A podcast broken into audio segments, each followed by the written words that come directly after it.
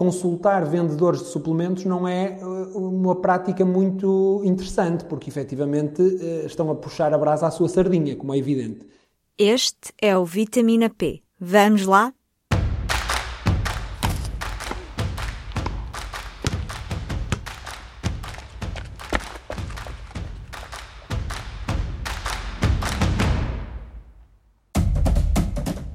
Viva! Eu sou a Carla Pequenini e este é mais um Vitamina P, o podcast Nutrição e Desporto do Público. Este episódio marca o início de uma nova série. Saltamos das dietas da moda diretamente para o mundo dos suplementos alimentares. Sim, aquelas preparações em pó, cápsulas ou xarope para complementar a dieta e fornecer nutrientes importantes. Segundo dados de 2021 da DECO Proteste, a Associação de Defesa do Consumidor, 41% dos portugueses tomam regularmente suplementos alimentares. Um hábito que aumentou com o início da pandemia. Neste primeiro episódio da série, começamos por explorar o mundo do colagênio. Nos últimos anos, ganhou fama por ajudar a aumentar a elasticidade da pele. Leia-se erradicar as rugas. Também tem fama de proteger as articulações dos atletas e muito mais. Será que a alimentação não chega? Beneficiamos mesmo de suplementos de colagênio? Conversei com o nutricionista António Pedro Mendes, membro do Conselho Geral da Ordem dos Nutricionistas, para nos tirar todas as dúvidas. Primeira questão: o que é afinal o colagênio? O colagênio é uma proteína, como outras tantas, eh, mas curiosamente o colagênio é a proteína mais abundante no nosso corpo. Está presente em vários tecidos, em vários órgãos, eh, nomeadamente nos ossos, na pele, ligamentos, tendões, eh, músculos, enfim. São efetivamente muitos os órgãos e os tecidos em que o colagênio se encontra presente e também daí eh, a sua importância. Encontra-se também, noutras encontra também noutras fases e noutras partes do corpo, mas com, com bastante menor preponderância, nomeadamente no sistema vascular ou mesmo na própria dentição. Eh, em termos de funções, o colagênio tem essencialmente funções estruturais. Eh, por exemplo, na cartilagem é um dos principais responsáveis por dar força, eh, estabilidade e até mesmo a parte mais elástica dessa, dessa cartilagem. Na pele, por exemplo, é também responsável pela sua elasticidade e, e até pela própria retenção de água e acaba por resultar numa maior hidratação da pele, portanto acaba por ter assim funções diversas em diferentes tecidos, em diferentes órgãos. Onde é que se vai buscar colagênio? Nós produzimos? Vem da alimentação?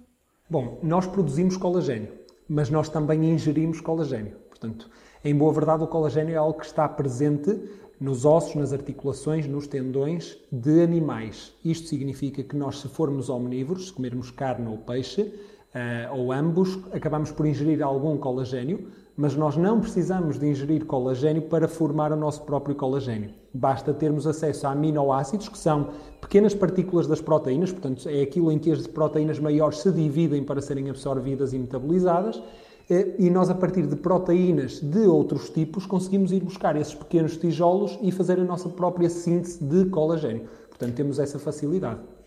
Proteínas de outro tipo, portanto, proteínas vegetais também. Por exemplo, exatamente. E quais é são as necessidades diárias de colagênio? Como é que sabemos quando nós estamos a, chegar lá? Pois, é, é uma boa questão. Eh, do ponto de vista das necessidades, eh, eh, em boa verdade, nós não temos necessidades de colagênio diárias definidas porque nós também não precisamos de o ingerir. Eh, podemos, e até pode ser útil ingeri-lo através de uma alimentação variada, mas se quisermos efetivamente colocar alimentos de origem animal de parte, nós não vamos ingerir colagênio e isso não significa que não estejamos bem do ponto de vista do nosso colagênio endógeno. Portanto, não há uh, umas necessidades definidas. Uh, a forma como nós conseguimos produzir colagênio também depende de outros fatores e de outros nutrientes. Por exemplo, a vitamina C encontra-se muitas vezes nos suplementos de colagênio enriquecida em vitamina C. E isso é porque a vitamina C é um cofator, ou seja, ele é necessário para a nossa síntese de colagênio eh, endógena, portanto, feita pelo nosso próprio corpo. Está bem? Eh, eh, relativamente a déficits, efetivamente, esta, esta déficit de ingestão não é algo que se possa definir, mas efetivamente uma ingestão proteica adequada vai levar aqui a uma capacidade ou não de termos níveis otimizados de colagênio. Eh, quando a Carla me pergunta um, de que forma é que podemos saber se temos algum déficit, em boa verdade é muito difícil e eu explico porquê. porque o tipo de sintomas de uma baixa capacidade de sintetizar colagênio são sintomas que eventualmente se podem associar a diferentes causas e, portanto, nós não conseguimos associar diretamente a uma dificuldade na síntese de, de colagênio, ou uma insuficiente síntese de colagênio. Por exemplo, dores articulares, pode ser por insuficiência na produção de colagênio, mas na maior parte das vezes até nem o é. E, portanto, não há assim sintomas, os chamados sintomas específicos que nos possam levar a acreditar que há efetivamente aqui um déficit na produção de colagênio. Uhum. E achei interessante aqui a ideia de que não, não é só o colagênio que ingerimos e que produzimos, mas a relação com, com outros, outras substâncias e outros aminoácidos e outros micronutrientes. Quando é que sabemos que devemos suplementar? Que precisamos de um extra? Bom, é, outra pergunta difícil, é, mas, que, mas que deve ser explorada e faz todo sentido ser explorada neste, neste podcast e neste episódio em particular.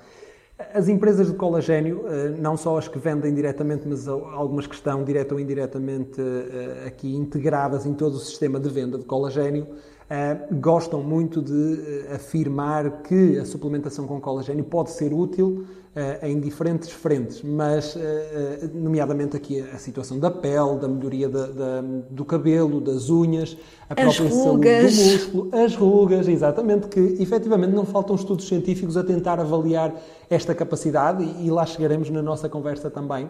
Uh, mas, em boa verdade, não há assim muitas situações uh, em que uh, seja claríssimo que a, que a suplementação com colagênio vá ser extremamente importante para determinado objetivo. Que essa é uma outra coisa importante, que é, se nós fizermos testes específicos e virmos que realmente a suplementação com colagênio melhorou a elasticidade da pele, melhorou a sua hidratação, mas depois isso não é visível, qual é o nosso interesse em estar a fazer suplementação com colagênio, não é? Se é para ver ao microscópio, não sei se terá esse interesse. Eh, e, portanto, temos aqui que fazer esta distinção também entre o tipo de resultados que os estudos realmente confirmam versus aquilo que realmente nos interessava, que é ter um aspecto mais jovem, não é? Com esta suplementação de colagênio. E eu aí já levanto muitas dúvidas.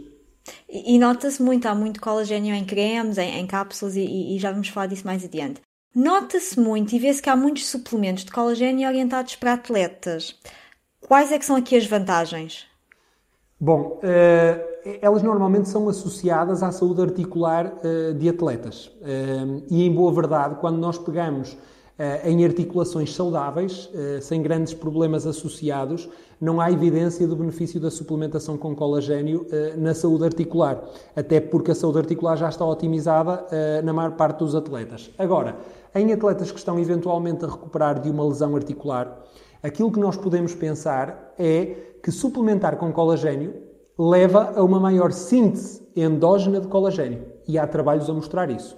Ou seja, se suplementarmos com colagênio, conseguimos produzi-lo mais facilmente. Exatamente. O corpo não o absorve de forma direta, não o absorve e incorpora de forma diferente, no, de forma direta. No fundo, é quase como querer pegar numa casa que existe em França e trazê-la para Portugal. Nós não conseguimos trazê-la inteira. O que podemos é deitá-la abaixo, trazer os blocos e construí-la cá novamente. E isto é o mesmo que acontece com o colagênio. Portanto, o colagênio não é incorporado. Ele apenas fornece aquilo que é necessário enquanto substrato para que o corpo consiga produzir. E há trabalhos que mostram que efetivamente o corpo produz um bocadinho mais de colagênio quando nós suplementamos com colagênio. A grande questão que aqui se põe é em que é que resulta esse aumento uh, da produção de colagênio? Será que resulta numa maior saúde articular? E aqui já se levantam dúvidas, uma vez mais.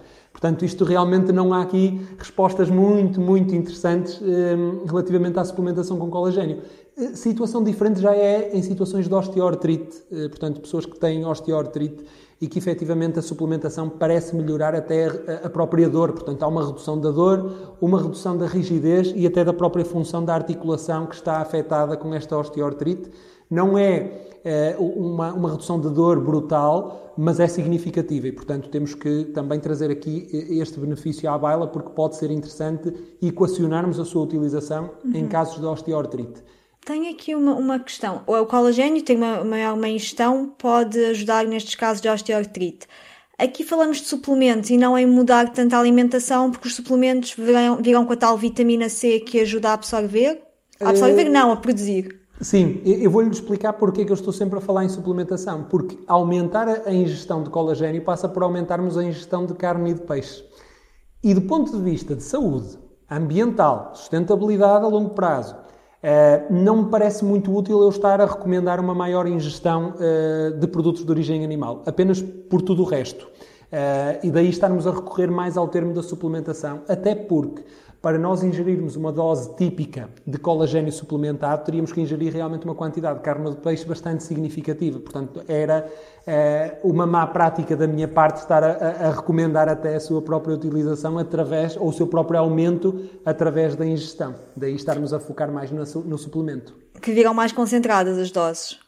Exatamente, portanto, é, é, acaba por ser colagênio puro, é, 5, 10 gramas de um pó que facilmente se misturam numa água ou numa sopa é, e que acabam por ser ingeridos sem todos os outros compostos, os outros constituintes, então, ehm, dos animais. E até posso aqui fazer um pequeno à parte, Carla, que é uhum. a forma como o colagênio é produzido, ou seja, o colagênio obtém-se através, eh, neste caso aqui, da, da fervura de ossos, tendões, articulação, pele dos animais. E é a partir daí que nós vamos buscar. Ehm, por norma, e, e aqui é uma coisa que a nível mundial acaba por ser transversal, ninguém mata animais para ir buscar colagênio. No fundo, eh, pega-se nos subprodutos, por exemplo, de outras indústrias e acaba por se aproveitar para formar colagênio. Portanto, do ponto de vista eh, da sustentabilidade, não me parece que haja aqui grande problema, porque estamos a aproveitar restos, digamos assim, para essa produção. Uh, mas efetivamente é, é dessa forma, e depois temos até a questão da gelatina. Portanto, as pessoas não sabem, mas a gelatina é um colagênio uh, fervido, digamos assim, e portanto nós também conseguimos ingerir colagênio e aquilo que vem juntamente com o colagênio, os seus aminoácidos, através da ingestão de gelatina. Só temos é um problema, é que para nós ingerirmos aquela dose que tipicamente está nos suplementos, tínhamos que comer bastantes doses de gelatina. Portanto, nós já fizemos as contas, eu e um grupo de amigos, e estaríamos a falar vale a de umas 8 a 12 doses por dia de gelatina para ter a dose de colagênio habitualmente recomendada. Mas por isso até que se ou costumava recomendar quando alguém partia uma perna ou um braço era, era para comer a tal gelatina. Isto, a gelatina... Hum ah, dita feita de forma normal, porque depois também existe a gelatina de origem vegetal. Exatamente, se tal e qual, tal e qual. Uh, gelatina, gelatina é sempre de origem animal. A vegetal chamam-lhe gelatina porque tem um efeito parecido em termos de sobremesas, o, o seu efeito na, na, na sobremesa em si, em si, mas em boa verdade não é uma verdadeira gelatina. E isto traz-me aqui também outro tópico uh, que a Carla agora me lembrou, que é o facto de haver colagênio uh, vegano ou vegetal. Como é que isso funciona? Em boa verdade, não funciona porque não é um colagênio. Aquilo que eles fazem é pegar em nutrientes que são importantes para a síntese do colagênio, a vitamina C, já falamos aqui dela, o zinco, outros fatores que possam ser interessantes e que não são de origem animal, juntam aquilo tudo e chamam-lhe colagênio vegetal, mas de colagênio tem absolutamente zero. Ok? Portanto, é, mais uma vez é aqui uma palavra que engana.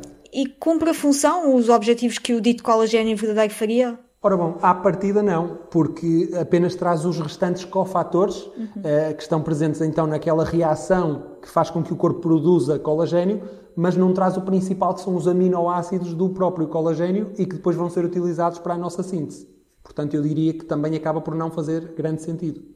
Então, no caso de, um, de, uma, de uma pessoa vegana, já falámos aqui que não se sabe se suplementar com colagênio ajuda ou não. Mas se uma pessoa vegana estivesse à procura de um suplemento de colagênio, qual é que seria a opção? Ou como é que aumentaria o colagênio? É, pois, em termos de suplemento, sinceramente não há uma opção, porque não temos mesmo acesso a colagênio de origem vegetal. A minha recomendação é que tenha uma ingestão proteica adequada, mesmo que de fontes vegetais, obviamente, mas se essa uh, ingestão proteica estiver otimizada, eu acredito que dificilmente terá déficits na produção de colagênio e, portanto, será mais que suficiente nesse sentido.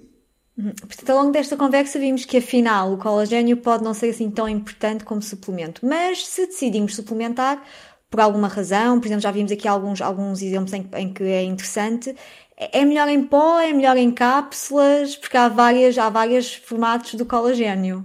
Há alguma diferença? É, em boa verdade, é, as cápsulas contêm o colagênio em pó lá dentro. Portanto, acaba por ser, se calhar, a mesma matéria-prima, mas sob formas diferentes. O que temos que pensar é que a maior parte dos estudos científicos que pegou em colagênio utilizou doses entre os 2 e 3 gramas, no mínimo, e alguns trabalhos foram até aos 15 gramas de colagênio. E, portanto, se fizermos aqui um valor médio, vamos andar aqui perto dos 10 gramas eh, de colagênio por dose, portanto, por dia, eh, que é bastante difícil de ingerir através de cápsulas. Estaríamos a falar aqui numa grande ingestão de cápsulas, pelo menos umas 10 cápsulas para chegar a esta quantidade. O que é que algumas marcas tentam uh, vender?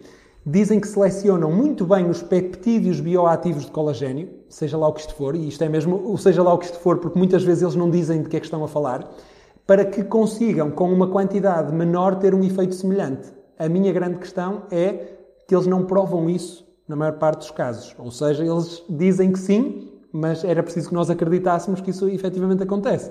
E se não há prova científica, não há conhecimento. Portanto, isto é, é, o método científico é que é a única forma que nós temos de ir buscar conhecimento. E, portanto, eu desconfio sempre de quem tenta vender doses muito baixas de colagênio, na ordem dos poucos miligramas de colagênio, porque efetivamente os trabalhos não utilizam estas quantidades. Portanto, em pó ou em cápsulas é indiferente, mas em pó dá bastante mais jeito, porque efetivamente conseguimos que essa quantidade seja atingida eh, com bastante menos esforço do que ingerir várias cápsulas. Uhum. E serão as quantidades que são mencionadas nos estudos. Devemos ter alguma coisa em atenção com rótulos, algumas destas, destas alegações, destas frases que podem ser um bocadinho enganosas?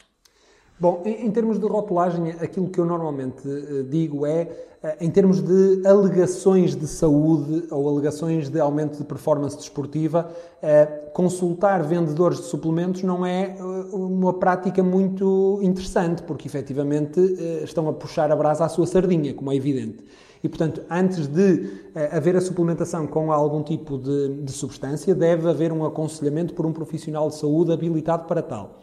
Depois dessa decisão tomada, eh, o profissional de saúde muitas vezes vai recomendar três ou quatro marcas da sua confiança. Mas se não houver essa indicação e se a pessoa tiver de escolher, aquilo que eu recomendo é efetivamente perceber se o colagênio é hidrolisado. Porque há algum colagênio que é vendido que não é hidrolisado. A hidrólise passa por um processo em que quebra as proteínas de colagênio em partes mais pequeninas para que a sua absorção seja facilitada. Um, e, e, aquilo que acontece é que algumas marcas de colagênio não fazem essa hidrólise. Ora, sem hidrólise vai ser muito difícil de conseguir utilizar seja o que for daquele colagênio. Portanto, é importante que a palavra hidrolisada lá esteja. E depois, para quem tiver interesse em perceber a sua fonte, ela também pode variar. Pode ser de origem bovina, de origem suína, eh, enfim, também pode ser à base de pescado. Eh, depois, cada, cada pessoa, se tiver algum interesse nessa, nessa questão, também pode explorá-la, mas não parece haver grandes diferenças na composição do colagênio, independentemente até da própria fonte. Portanto, será apenas uma questão de curiosidade mais. Resumindo, a alimentação saudável deve ser o foco principal. Às vezes focamos-nos demasiado em suplementos A, B ou C, que efetivamente prometem muito, mas cumprem pouco do ponto de vista daquilo que é a evidência que os suporta e, portanto, há aqui estratégias nutricionais muito mais de base antes de passarmos para este tipo de suplementos. Foi esta a nossa conversa com o nutricionista António Pedro Mendes. Mudaram a vossa opinião sobre o colagênio? Que outros suplementos gostariam de ouvir falar no vitamina P? Enviem-me sugestões. O próximo episódio, posso já dizer, vai ser dedicado à vitamina D. Mas antes disso, já sabem, vamos aos estudos da semana? Há um estudo para tudo! Conseguem dedicar pelo menos 10 minutos por dia à atividade física? Estou a falar daquela que deixa o coração a bater mais depressa. Segundo um estudo publicado no final de janeiro, que tem dado muitas manchetes, esses 10 minutos de atividade física, moderada e intensa, podem salvar vidas. Mais precisamente, uma redução da mortalidade na ordem dos 7%. E se forem 30 minutos, ainda melhor. O estudo foi feito por uma equipa de investigadores dos Institutos Nacionais de Saúde dos Estados Unidos, que dizem que mais de 110 mil mortes no país poderiam ser evitadas se pessoas sedentárias, com mais de 40 anos acrescentassem 10 minutos de atividade física ao dia a dia.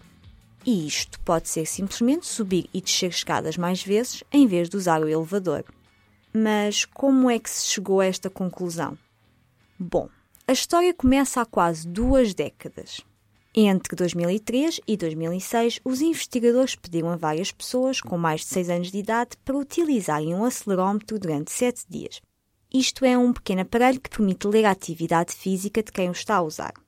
Depois, os investigadores escolheram cerca de 5 mil participantes com idades entre os 40 e os 85 anos para um follow-up 10 anos depois, em 2015. O estudo concluiu que pessoas com hábitos mais ativos tinham uma maior longevidade. Feitas as contas, fazer 10 minutos de exercício por dia está associado a uma redução de 6,9% da mortalidade. Fazer 30 minutos de exercício está associado a uma redução de quase 17%. E estes benefícios são quase iguais, mesmo tendo em conta o sexo e a etnia. É assim que os investigadores estimam que 10 minutos de atividade física por dia possam evitar 110 mil mortes. É claro que o estudo levanta algumas reservas. Por exemplo, até que ponto é que monitorizar alguém durante uma semana é suficiente para perceber hábitos a longo prazo?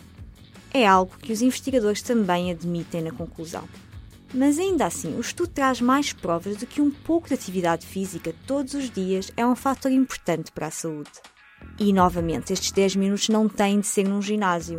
Podem ser 10 minutos a passear os animais de estimação ou uma caminhada rápida enquanto ouvem o vitamina P. Todos os minutos contam, é a mensagem que os investigadores querem passar. E com esta sugestão, ficamos por aqui. Já sabem, para comentários e dicas podem sempre enviar um e-mail para carla.pequenino.public.pt. Este episódio foi produzido, como sempre, com a ajuda da Aline Flor. Até ao próximo episódio, fiquem bem com muita saúde.